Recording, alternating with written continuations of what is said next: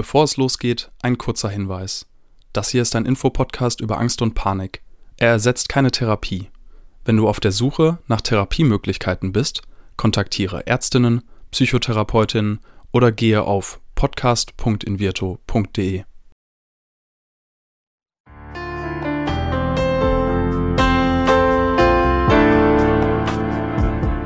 Herzlich willkommen bei Keine Panik, dem Angstpodcast von Invirto.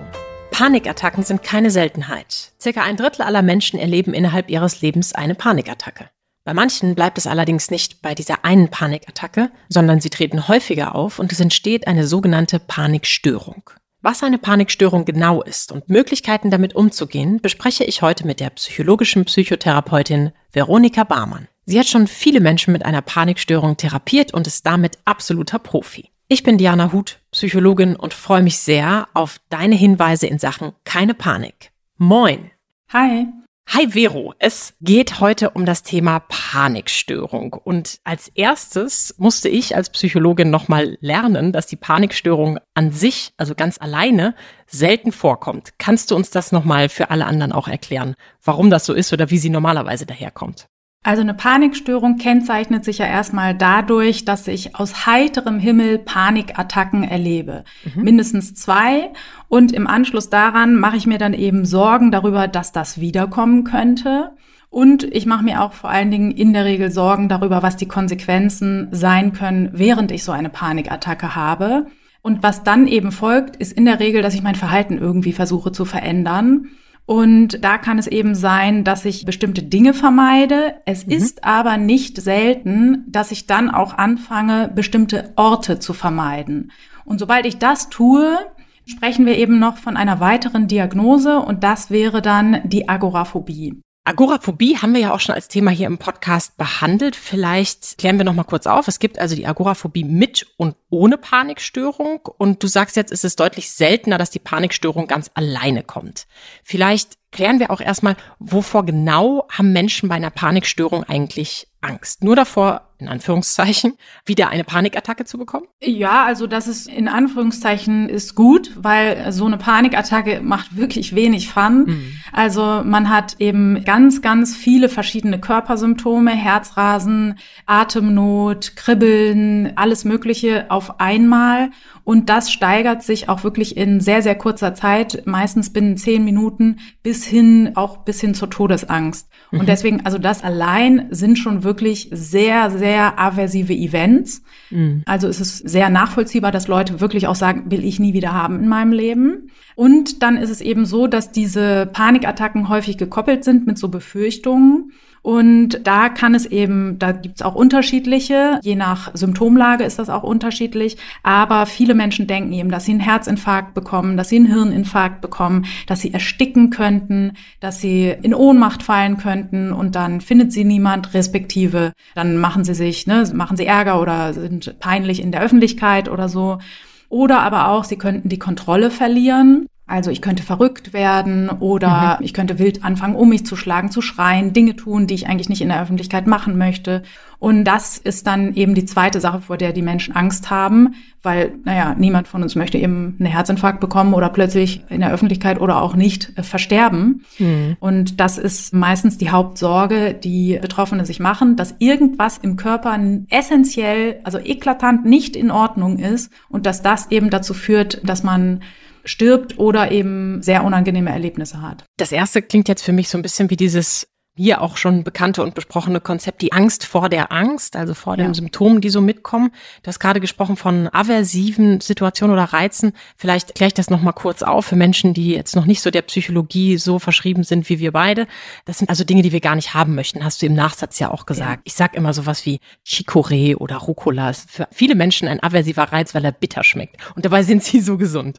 Jetzt wäre es natürlich spannend, du hast eine Fallgeschichte heute mitgebracht. Wie ist das denn bei dieser Person gewesen? Wovor hatte die Angst und was waren da die typischen Situationen? Also da kamen auch die Panikattacken aus heiterem Himmel, also mhm. ohne dass es irgendeinen Auslöser gäbe. Also es gibt keinen unangenehmen Gedanken, den ich vorher gehabt hätte oder keine schreckliche Situation. Also ich seil mich jetzt nicht gerade an einem Hoch Hochhaus ab oder sowas, ne, da wäre es ja klar. Mhm. Sondern, also bei der Person war es so, die saß auf dem Sofa abends tatsächlich gemütlich vorm Kamin und plötzlich fingen die Beine an zu kribbeln. Mhm. Und dann hat sie erstmal gedacht, na ja, vielleicht eingeschlafen, was weiß ich, hat so ein bisschen sich bewegt, gerieben. Dann wurden aber die Symptome sehr schnell mehr und haben sich dann eben innerhalb wirklich kurzer Zeit, es kam Herzrasen dazu, es kam in dem Fall auch ein Taubheitsgefühl im linken Arm dazu, das ist sehr, sehr häufig. Und da haben alle oder viele Menschen schon mal was gelesen, uh, das könnte aber Herzinfarkt sein. Ja, ja. Erstaunlicherweise ist das für Frauen ja gar nicht das Hauptsymptom, mhm. aber auch Frauen haben in Angstsituationen häufig äh, Schmerzen dann im linken Arm und befürchten Schreckliches. Also diese Person hat dann direkt den Notarzt gerufen.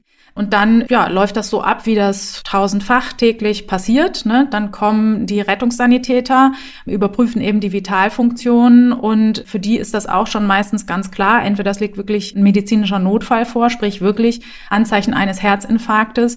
Wenn man, das kann man ja ausschließen, indem man eben gewisse Werte überprüft. Und dann ist denen meistens schon relativ klar, dass es sich vermutlich um eine Angstattacke handelt. Das haben die auch rückgemeldet. Und in dem Fall war es so, dass die Betroffene in früheren Jahren, also 20 Jahre vorher circa, schon mal leichte Panikattacken gehabt hat und deswegen erschien ihr der Vorschlag von den Sanitätern auch nicht so unwahrscheinlich. Also sie hat mhm. dann nicht drauf bestanden, nee, ihr nehmt mich jetzt mit, ja. ich sterbe, sondern sie hat dann die Nachtigall schon trapsen gehört und hat gesagt, ah, okay, das ist wahrscheinlich wie damals. Die haben auch gefragt, hatten sie schon mal Panikattacken? Die sind da ja auch geschult und gut ausgebildet.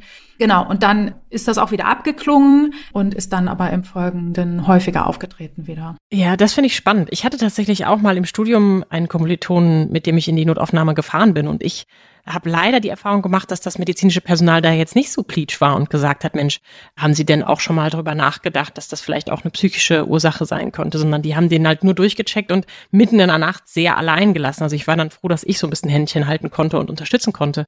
Und auch wichtig, ich habe tatsächlich neulich eine Veranstaltung zum Gender Data Gap gemacht, wo es ja darum geht, dass Gesundheitsdaten für Frauen deutlich und für Minderheiten deutlich geringer vorhanden sind, was du gerade gesagt hast, dass ja die Symptome eines Herzinfarktes für Frauen überdurchschnittlich oft gar nicht den typischen Symptomen entsprechen. Und auch das könnte ja spannend sein zu wissen für Menschen, die glauben, dass sie einen Herzinfarkt haben, dass das vielleicht auch ein Zeichen sein könnte, Mensch, ich, hier ist auch noch was anderes los. Eine Frage, die mich und wahrscheinlich viele Menschen natürlich jetzt brennend interessiert. Du sagst gerade, die saß vor einem Kamin. Es war eigentlich eine total schöne Situation. Du sagtest auch aus heiterem Himmel. Was löst denn so eine Panikstörung aus? Ja, nicht das Kaminfeuer, hoffe ich jetzt mal, oder? Nein, genau. Also nicht Situationen aus heiterem Himmel, weil dann äh, könnten wir ja schlecht behandeln. Ne? Das mhm. kann man nicht verhindern. Also generell, dass es dazu kommt, dass sich Panikattacken ausbildet, das ist gar nicht so selten. Also die Lebenszeitprävalenz für Panikattacken liegt, glaube ich, bei 22 Prozent oder so. Mhm. Also auch, dass du da deinen Kommilitonen begleitet hast, ist jetzt gar nichts Ungewöhnliches. Zudem, dass der da nicht direkt adäquat behandelt wurde. Ja, diese Geschichte ist jetzt so gewesen. Im Schnitt brauchen Angstpatienten acht Jahre, bis sie korrekt diagnostiziert sind. Mhm. Ne? Das ist ein Grund, warum eine Panikstörung so hohe Kosten in unserem Gesundheitssystem verursacht.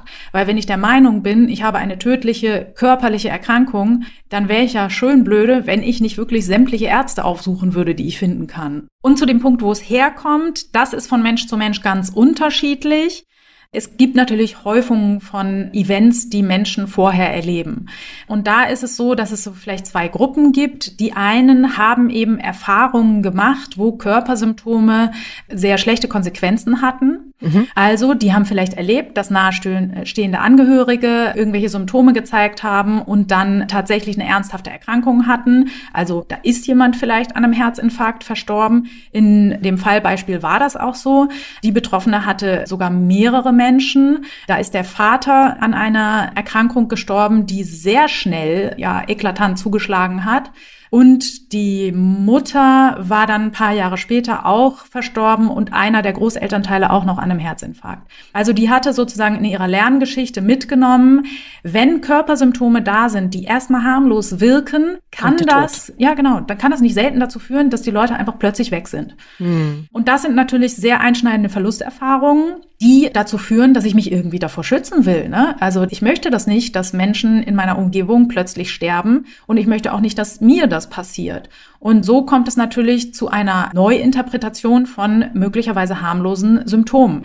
Also ich bringe da auch oft mich selbst als Beispiel für die Patienten, weil ich bin jemand, der hat sehr viele Körpersymptome. Mhm. Also meine Schwelle zur Auslösung von körperlichen Symptomen ist wahnsinnig gering. Ich habe täglich mindestens dreimal Herzrasen, mir kribbelt mhm. irgendwie ständig irgendwo was, mir schläft auch ständig irgendwo ein Bein ein oder sonst irgendwie was. Ich habe auch absurde Symptome, irgendeine Stechen in der Nierengegend oder sonst irgendwie was. Das habe ich aber schon mein Leben lang. Und ich habe eben gelernt, das kommt und geht, das hat auch überhaupt Peace keine will. Bewandtnis. Ja, ja, genau. Ich habe das eben nicht als gefährlich deklariert. Bei meiner Patientin war das natürlich anders. Ne? Die hat mhm. gelernt, ja, ja, man denkt, es kribbelt nur ein bisschen und übermorgen bist du tot. Ne? Und das kann dazu führen, dass so eine Erkrankung sich breit macht. Es kann aber auch, und das gibt sozusagen so eine andere Patientengruppe, bei denen ist das eher so, die noch nie wirklich Erfahrungen mit Körpersymptomen gemacht haben. Mhm. Das heißt, das sind dann Menschen, wo diese Schwelle zur Auslösung körperlicher Symptome eher weit oben liegt. Und die kennen das gar nicht von sich und die haben auch noch nie irgendwelche schwerwiegenden Erkrankungen gehabt. Die haben, kommt durch die Impfung tatsächlich häufig vor, dass Leute noch nicht mal irgendwie eine Kindererkrankung hatten, noch nicht mal Windpocken oder sonst was gehabt. Die haben also gar nicht erfahren können, dass unsere Körper in der Regel sehr gut mit vielen Dingen umgehen können. Mhm. Und wenn dann zum Beispiel in einer Stresssituation, das ist meistens der direkte Auslöser, ist meistens, dass das System überlastet ist. Ne? Also da kommen dann Dinge zusammen wie, also gerne sind das solche Lebensumbrüche wie kurz vor Studiumende man muss irgendwie seine Abschlussarbeit da noch hinwürgen und hat aber auch gleichzeitig das große Monster vor sich. Gott, oh Gott, was fange ich denn jetzt an mit meinem tollen Leben? Das sind oft so Belastungssituationen, wo Menschen einfach irgendwelche Körpersymptome ausprägen. Das kann sein, ne? Der eine kriegt halt Schlafstörungen, der andere hat keinen Appetit mehr und der dritte kriegt halt häufig Herzrasen. Ne? Mhm. Und wenn ich das aber von meinem Körper gar nicht kenne, ich habe noch nie irgendwelche abstrusen Symptome gehabt, dann bin ich natürlich schnell dabei zu sagen, oh Gott, oh Gott, da muss ja jetzt irgendwas ganz gravierend hier aus dem Ruder laufen. Das kann ja hier nicht passen, so wie es ist. Mhm. Und dann kann es eben auch sein, dass ich dann im Verlauf dann eine Störung entwickle. Ich finde das total charmant und nahbar als Therapeutin zu sagen, so ich habe total viele Symptome. Ich interpretiere sie nur anders als sie und deswegen habe ich dann psychisch nicht noch was on top sozusagen. Also ich sage auch immer gern, viele Umstände können wir halt leider im Leben nicht ändern, wie das Amt so drauf ist oder wie der Körper reagiert oder nicht reagiert. Wenn wir uns dagegen sperren, erzeugen wir quasi noch mehr Leid, weil das einfach anstrengend ist und wir nichts anderes tun können. Und was wir eben tun können, ist zu gucken, welche Einstellung wir dazu haben, welche Gedanken wir dazu haben. Und das finde ich auch nochmal spannend. Also wenn ich jetzt in Situationen wie der von deiner Patientin gewesen wäre, würde ich wahrscheinlich denken, oh Gott, ich muss sterben. Was sind so typische Gedanken, die sie gehabt hat, die du so kennst von PatientInnen? Also den Tod fürchten viele, sage ich mal, aber was auch und das eben durch unterschiedliche Ursachen. Ne? Also es ist auch ein Unterschied. Manche empfinden auch den Tod durch Ersticken zum Beispiel als schlimmer, als wenn sie jetzt irgendwie ja einem Herzstillstand versterben oder so. Das ist immer tatsächlich wirklich ganz individuell. Aber sehr verbreitet ist auch die Angst, in Ohnmacht zu fallen. Und da ist auch tatsächlich, mhm. man klärt natürlich Patienten im Rahmen der Therapie auch auf, wie denn tatsächlich die Zusammenhänge sind. Und ja, man kann ja auch in Ohnmacht fallen. Ne? Also das ist ja auch ein Schutzmechanismus unseres Total. Körpers. Es ist ja ein bisschen mies geplant, dass ähm, das wichtigste Organ, unser Gehirn, hängt in der Marmel da oben. Ne, das ist am weitesten weg vom Boden und am schwersten natürlich zu versorgen. Und wenn der Blutdruck niedrig ist mhm. und unser Gehirn nicht mehr mit Sauerstoff versorgt werden kann, haben wir einen Spitzenmechanismus, uns klappen die Beine weg und wir nutzen die Schwerkraft. Das Blut läuft also von alleine in unsere Birne da oben. In der Regel wache mhm. ich dann ja auch wieder auf. Ne? Also das wird ja auch oft uminterpretiert, da sind Leute 30 Jahre ins Koma gefallen oder so. Ja, das gibt es, aber die sind natürlich nicht ohnmächtig. Das ist ja was ganz anderes. Mhm. Gleichzeitig, glaube ich, haben viele von uns das schon mal erlebt, so gerade in Schulzeiten, dass plötzlich jemand hyperventiliert ja. oder umfällt, beim Sport zusammenbricht. Und dieser Kontrollverlust, diese Hilflosigkeit, ich glaube, das ist etwas, was wir Menschen ja. total schwierig finden. Ganz genau. Oft haben auch Betroffene selber das nämlich erlebt. Ne? Das, also Klassiker ist ja bei einem Konzert. Und natürlich kann ich da in Ohnmacht fallen, wenn ich irgendwie sechs Stunden in der brütenden Hitze auf mein Idol warte, wahnsinnig mhm. aufgeregt bin, alles Adrenalin schon trinke. dreimal ausgeballert habe, genau, dehydriert bin und mein Blutdruck logischerweise irgendwann im Keller ist. Ne? Und dann passiert genau das. Mein Gehirn wird nicht mehr versorgt, mein Körper sagt, hm, finden wir nicht so gut. Gehirn ist immer gut, wenn wir da irgendwie fit sind und dann falle ich in Ohnmacht. Das passiert. Was aber Leute ja fehlverknüpfen quasi ist, dass sie der Meinung sind, das Gefühl, Angst zu haben, kann ähnlich sein. Ne? Irgendwas passiert. Ich habe vielleicht auch das, den Eindruck, ich hätte wackelige Beine. Aber wie wir ja wissen, unter Angst wird Adrenalin ausgeschüttet, Noradrenalin. Und was passiert mit unserem Blutdruck? Der ist natürlich maximal. So, das mhm. heißt, der Eindruck ist da, ich könnte in Ohnmacht fallen. Ich bin aber in der Regel niemals weiter weg davon als zum Beispiel in einer akuten Panikattacke. Ne? Ja. Und diese Erklärung hilft schon auch was, aber wie ich von einem meiner Lieblingspatienten lernen durfte, Angst ist ja nicht logisch. Mhm. In der Akutsituation helfen uns solche logischen Schlussfolgerungen leider nicht. Auch wenn wir das gerade frisch bei unserem Therapeuten, Therapeutin gelernt haben, gehen wir raus, haben das wackelige Gefühl wieder und denken, ah, aber vielleicht falle ich heute in Ohnmacht, trotz hohem Blutdruck. Ja, und dann kommen ja manchmal noch so zwingende Gedanken dazu. Ne? Ich darf jetzt nicht in Ohnmacht fallen. Vielleicht bin ich auch schon mal in Ohnmacht gefallen. Und dann, je mehr ich mir das sozusagen einrede, umso mehr glaube ich vielleicht auch dran, umso angespannter bin ich, umso schlimmer wird's irgendwie, umso mehr Symptome nehme ich ja auch wahr. Ne, die, die du gerade beschrieben hast, das sind ja Körpersymptome, die kann ich ja spüren. Und die sind ja anders als der Normal- und Ruhezustand. Und dann interpretiere ich das vielleicht falsch und denke einfach, oh Gott, hier passiert was in meinem Körper. Jetzt gleich ist es soweit.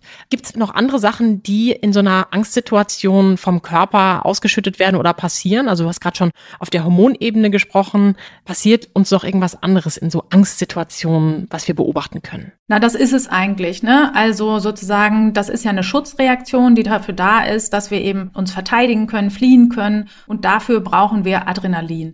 Das wiederum löst dann eben eine Kaskade von Körperveränderungen aus. Also das mhm. sorgt dafür, dass mein Blutdruck erhöht ist, ne? was ja Sinn macht, weil ich muss ja jetzt rennen. Das heißt, meine Muskeln müssen maximal versorgt werden.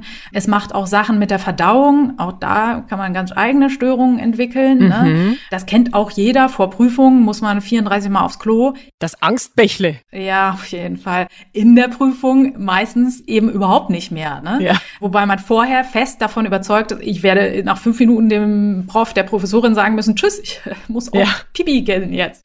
Genau, das sind alles so Symptome, die dabei passieren. Und das ist auch richtig, was du gesagt hast. Wenn ich mich darauf fokussiere, dann habe ich natürlich meine gesamte Aufmerksamkeit auf meinen körperlichen Prozessen und dann nehme ich natürlich umso mehr wahr. Das ist ja auch so. Ne? Also mir fallen dann natürlich viel, viel mehr Symptome auch auf. Und das ist auch was, was sich auch im Verlauf von einer Panikstörung verändert. Ich werde in der Regel viel, viel sensitiver für körperliche Prozesse. Früher war mir das Wurst egal, wie ich mich fühle, wenn ich aufstehe. Mhm. Wenn ich eine schwere Panikstörung habe, stehe ich auf. Und das Erste, was ich mache, noch im Liegen, ist, wie ist der Tag? Wie fühle ich mich? Wie sind die Symptome? Mhm. Bin ich sicher? Bin ich unsicher? Habe ich ein Kribbeln? Habe ich kein Kribbeln? Und das sind natürlich dann auch Prozesse, die zur Aufrechterhaltung einfach beitragen und die es auch gilt zu unterbrechen einfach dann. Und ich denke auch gerade so, wenn ich so Kinderzeltlager betreut habe, hat ja immer irgendwann einer Läuse gehabt und jeder von uns hat sich dann einfach gekratzt. Ne, also Auf wenn ich mich doch frage, habe ich ein Kribbeln, dann oh, da war doch jetzt ein jetzt habe ich das Kribbeln aber wirklich gespürt, ne? Also dieses Aufrechterhalten, ich glaube, das können die meisten von uns nachvollziehen, weil wir häufig Gedankenkreise haben oder bekommen, wenn irgendwelche Situationen anders sind, als wir sie uns wünschen oder als sie vielleicht erwartet wurden. Ja, da hast du recht. Diese Aufmerksamkeitsprozesse, die eigentlich, wie du es auch beschreibst, jeder kennt, werden total unterschätzt. Was ich da mal ganz gerne mache, ist eine Übung. Und zwar, wenn wir uns jetzt zwei Minuten, also zweimal 60 Sekunden, komplett auf unsere Mägen konzentrieren würden. Ich mache die Übung sehr, sehr ungern, weil ich habe schon gesagt, ich bin recht sensitiv Global. mit Symptomen. Dann wird einem in der Regel schlecht. Weil wenn man da mal genau hinguckt, was macht dieses Organ eigentlich, ne, dann fühlt sich das schon ein bisschen komisch an und mindestens ein flaues Gefühl. Ja, jetzt reden wir drüber und währenddessen wird mir schon wieder übel. Ich hasse diese Übung. Schon das Anleiten macht ich mich gerade an meinen Hund, der rohes Fleisch isst und letztes Mal gespuckt hat und die muss gleich wieder ins Auto. Und schon, also ne, du hast ja sofort eigene ja. Bilder im Kopf, die es meistens leider nicht besser, sondern eher schlechter machen. Nee, nee, genau. Gerade solche Sachen. Deswegen eignet sich auch Magen ganz gut, weil jeder kennt auch irgendwas mit dem Magen, was mm. mal schiefgelaufen ist. Ja. Ja. Genau, aber ja, das sind so Aufmerksamkeitslenkungsprozesse, die natürlich absolut dazu beitragen, dass ich immer mehr feststelle, immer ängstlicher werde und deswegen die Störung immer stärker werden kann. Und gleichzeitig haben wir jetzt gerade im Podcast mit Alina Steinkamp auch gehört, dass Aufmerksamkeitslenkung ja auch ein therapeutisches Mittel sein kann. Also wir sollen ja Dinge wahrnehmen. Wie kriegen wir jetzt das übereinander? Beziehungsweise, was hast du da mit der Patientin gemacht oder machst du allgemein mit Patientinnen? Ja, also es ist immer schwer, etwas zu unterlassen. Also ich kann natürlich jetzt den Betroffenen dann sagen, ja, dann denk doch mal nicht, dass es ein Herzinfarkt ist. Ich kann auch nicht sagen, ja, dann spür doch mal nicht, ob dein Herz schlägt. Denkt man nicht an rosan Elefant. Ja, ganz genau. Das verstärkt natürlich und das ist uns nicht möglich. Mhm. Und was aber da besser hilft, ist die Gewöhnung an Körpersymptome. Und das macht man auch. Man, da sprechen wir dann von Symptomprovokation. Das mhm. heißt, mhm. anstatt uns wegzuducken und zu möglichst zu schauen, dass, also es kommen ja wirklich Leute zu mir mit dem Ansinn, bitte machen Sie, dass mein Herz aufhört, dauernd so zu schlagen. Ja. Da sage ich auch immer, ja, da würde ich starke rechtliche Probleme kriegen. Also ich kann natürlich machen, dass Ihr Herz nicht mehr schlägt, aber das ist äh, leider vorbei. nicht, genau, dafür bin ich nicht ausgebildet worden. Mhm. Und deswegen bleibt uns da auch wirklich gar nicht so viel anderes übrig. Das können auch Patienten oft sehr gut nachvollziehen, obwohl die Konfrontation natürlich gar nicht einfach ist. Mhm. Und was ich dann konkret mache, ist, es gibt eine Reihe von Übungen, die ich dann erstmal gemeinsam mit den Patienten durchführe. Das heißt, man versucht ja durch Übungen zum Beispiel Druck im Kopf zu erzeugen. Das ist ein häufiges Symptom. Man versucht Herzrasen herzustellen. Ne? Das kann man einerseits sehr einfach machen, indem man auf der Stelle läuft. Auch das ist was, was viele Patienten schon vermeiden. Das kann man aber auch machen, dass die Ursache schlechter zuzuordnen ist, indem ich zum Beispiel ganz in Ruhe Übungen mache, so indem ich den ganzen Körper anspanne. Auch da fängt mein Herz an stärker zu schlagen. Ja. Und es ist aber eher dieses diffuse, was ich, was viele aus Angstsituationen kennen. Das Herz fängt ja aus heiterem Himmel an, plötzlich zu schlagen. Dann gibt es Hyperventilationsübungen. Da hat mich gerade vor kurzem jemand gefragt, ja, Sie würden doch auch nicht hyperventilieren plötzlich. Und ich so, mm. das mache ich ungefähr dreimal die Woche. Und das sind eben dann verschiedene Übungen, mit denen man ganz viele Symptome im besten Fall auslöst. Mhm. Und es sollen auch alle Angstgedanken dabei zugelassen werden. Und dann können wir unserem Körper quasi wieder beibringen, diese Körpersymptome sind unangenehm, keine Frage. Mhm. Das muss ich auch sagen. Ne? Wenn ich die morgens um neun mache, dann ist mir abends um sechs immer noch übel und trotzdem mhm. mache ich enthusiastisch meinen Job. Ja. Die sind unangenehm, das kann ich so unterschreiben, aber sie sind eben nicht bedrohlich. Und mhm. das, diese Verknüpfung wieder neu zu lernen, das erreichen wir eben über diese Konfrontation ja, auch in so einem geschützten Setting das zu machen, es gemeinsam ganz bewusst auszuprobieren, statt dass es einfach ums überkommt, weil hast du ja auch schön gesagt, diese ganzen Gefühle, Gedanken und körperlichen Reaktionen, die kommen ja oft und gehen, wann sie selbst es wollen. Ich habe das vor einem Jahr im Hochsommer gemacht, dass ich mir so eine Downjacke angezogen habe, eine Skihose und mich so in den Liegestütz, Unterarmstütz gepackt habe und dann dabei ein Video aufgenommen habe und gesagt habe, okay, ich mache zwar jeden Morgen die Plank, aber nicht in diesem Setup und der Schweiß lief mir sehr schnell runter. Und das war eben, um genau das zu zeigen. Ne? Also ich kann dieses Unbehagen, diese Hitze, dieses Ich will raus, es ist auch noch beklemmend, in dieser Downjacke in so einer Position ja. zu liegen. Ich will das nicht haben. Und gleichzeitig möchte und kann ich hier dieses Video moderieren. Das zeigt mir ja, okay, ich kann Unbehagen haben und etwas machen. Und das ist ja oft das, was wir in dieser angstbehafteten oder emotionalen Situation eben nicht mehr schaffen. Wir sind ja nur noch das Gefühl. Genau, wir sind nur noch das Gefühl und wir sind sozusagen Spielball des Zufalls. Ne? Heute habe ich vielleicht einen guten Tag, da klappt's, da kann ich irgendwie meine Kinder zur Schule fahren und arbeiten gehen. Morgen habe ich aber vielleicht einen schlechten Tag und dann habe ich den Eindruck, ich kann das nicht. Und über diese Übungen wieder zu lernen, ich bin hier der Herr im Haus und ich entscheide, ob ich Dinge tue oder ob ich und nicht die Angst entscheidet für mich. Das ist eben auch ein ganz wichtiger Schritt zu lernen, auch sehr viel Erleichterung und Entlastung bringt. Und das in meiner Erfahrung auch ein Erleben braucht. Ne? Also wir können das hier im Podcast sagen, wir können das den Leuten auch erzählen. Und es ist immer noch was ganz anderes, das einfach zu spüren und wirklich selbst auch dabei zu sein.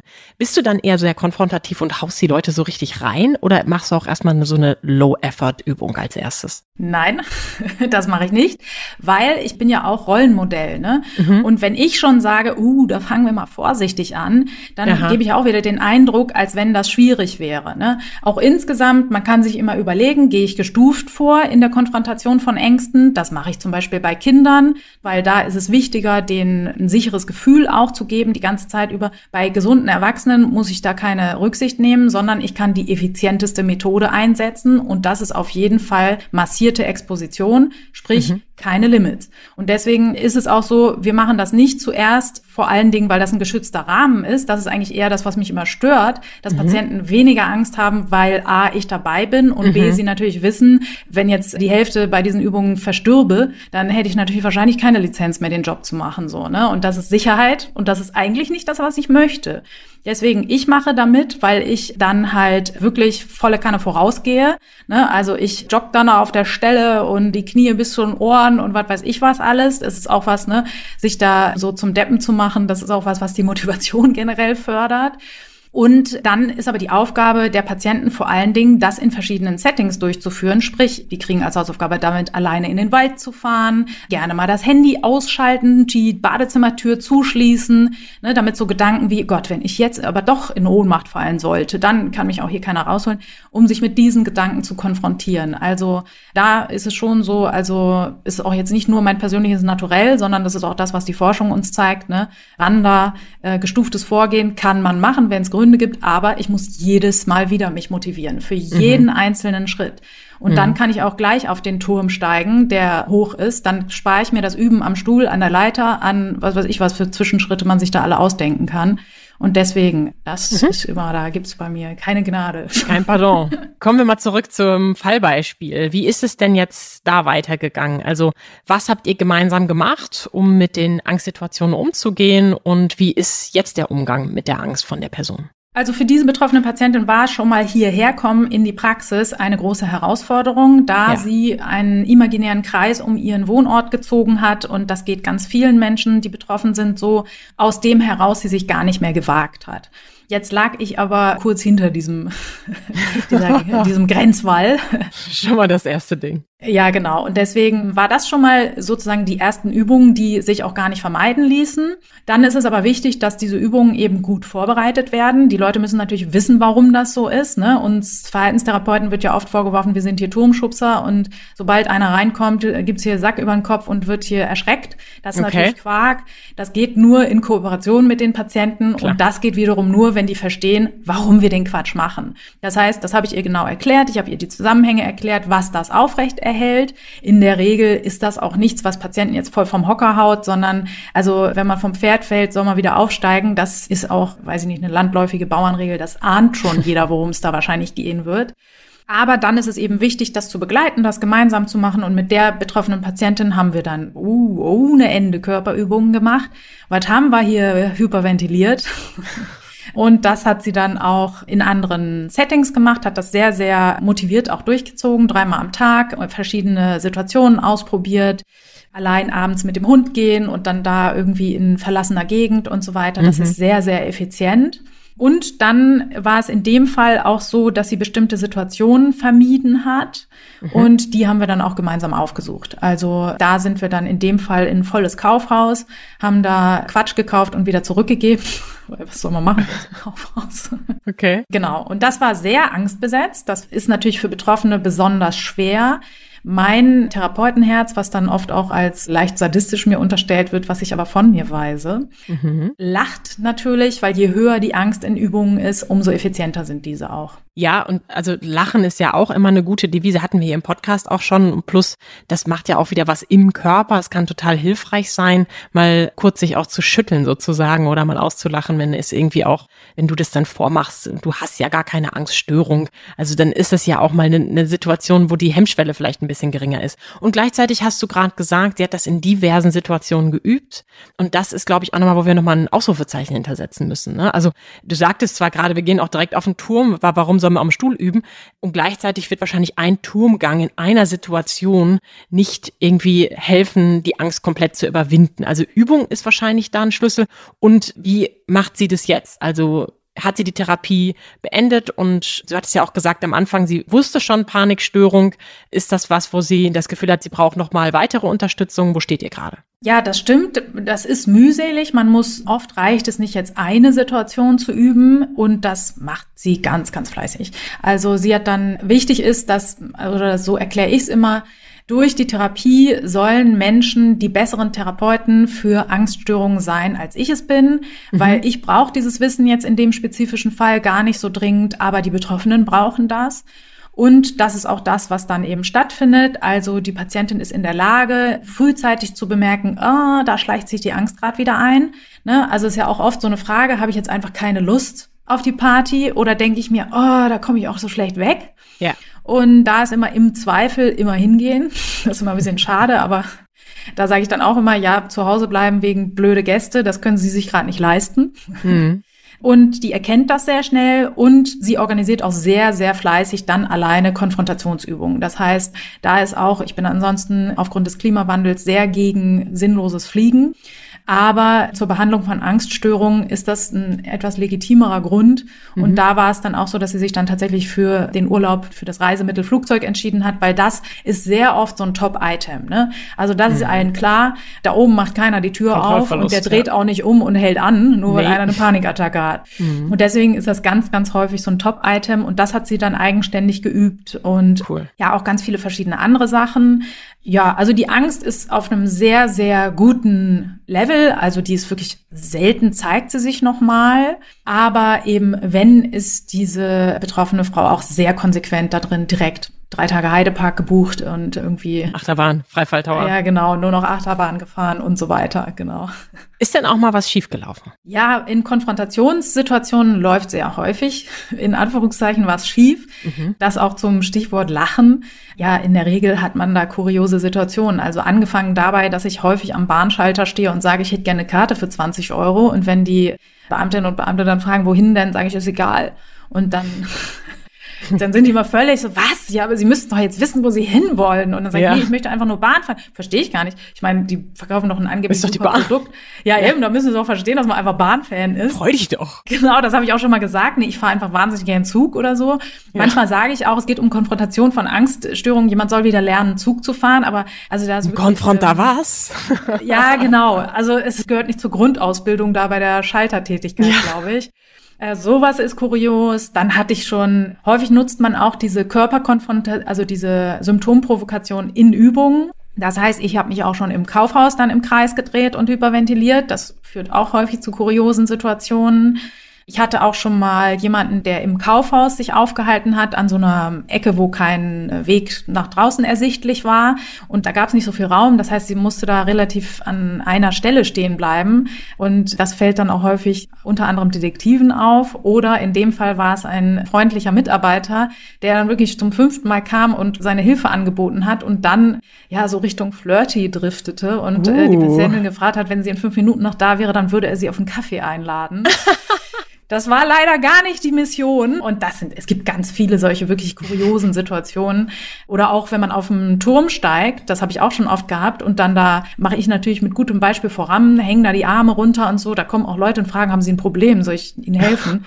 Weil oh die auch denken, dass man da was anderes oder so. macht. Ja, ja okay. genau. Das habe ich auch schon gehabt, wo man denkt, nee, nee, äh, im Gegenteil. Ist alles in Ordnung, ja. ja, ja. Also es gibt ganz viele kuriose Situationen. Die Psychotherapeutin Veronika Barmann, Vero, lebt Exposition und Konfrontation. Es war sehr erfrischend mit dir heute. Wer noch mehr von ihr hören möchte, sollte unbedingt einschalten in ihrem Podcast Gehirnerschütterung. Um den der Stigmatisierung von psychischen Erkrankungen entgegenzuwirken, klärt sie da noch weiter auf. Denn, wie sie gerade gesagt hat, es geht nicht darum, dass wir Psychologinnen und Psychotherapeutinnen das Wissen für uns behalten, denn wir müssen keine Expertinnen sein für die jeweilige Situation, sondern die Menschen, die zu uns kommen und Hilfe suchen. Deshalb lasst euch aufklären, hört mal rein und seid hier auch das nächste Mal wieder dabei, wenn ihr was erfahren wollt über diverse Angstsituationen. Und falls ihr jetzt bei Spotify mithört, stelle ich euch mal noch die Frage, Habt ihr eine dieser Situationen, die Vero heute beschrieben hat, auch schon mal erlebt und wie habt ihr sie gelöst? Vielen Dank, dass du da warst und viel Erfolg bei weiteren Expositionen. Veronika Barmann. Danke für die Einladung. Dieser Podcast wird präsentiert von Invirto, der Therapie gegen Angst. Wenn auch du oder jemand aus deinem Umfeld unter Ängsten leidet, dann kann die Invirto-Therapie eine mögliche Hilfe sein. Erfahre unter invirtu.de mehr über die erste vollständig digitale Therapie gegen Angst. Wenn euch die Folge gefallen hat, abonniert unseren Podcast und seid auch das nächste Mal wieder dabei, wenn es heißt Keine Panik, der Angst-Podcast.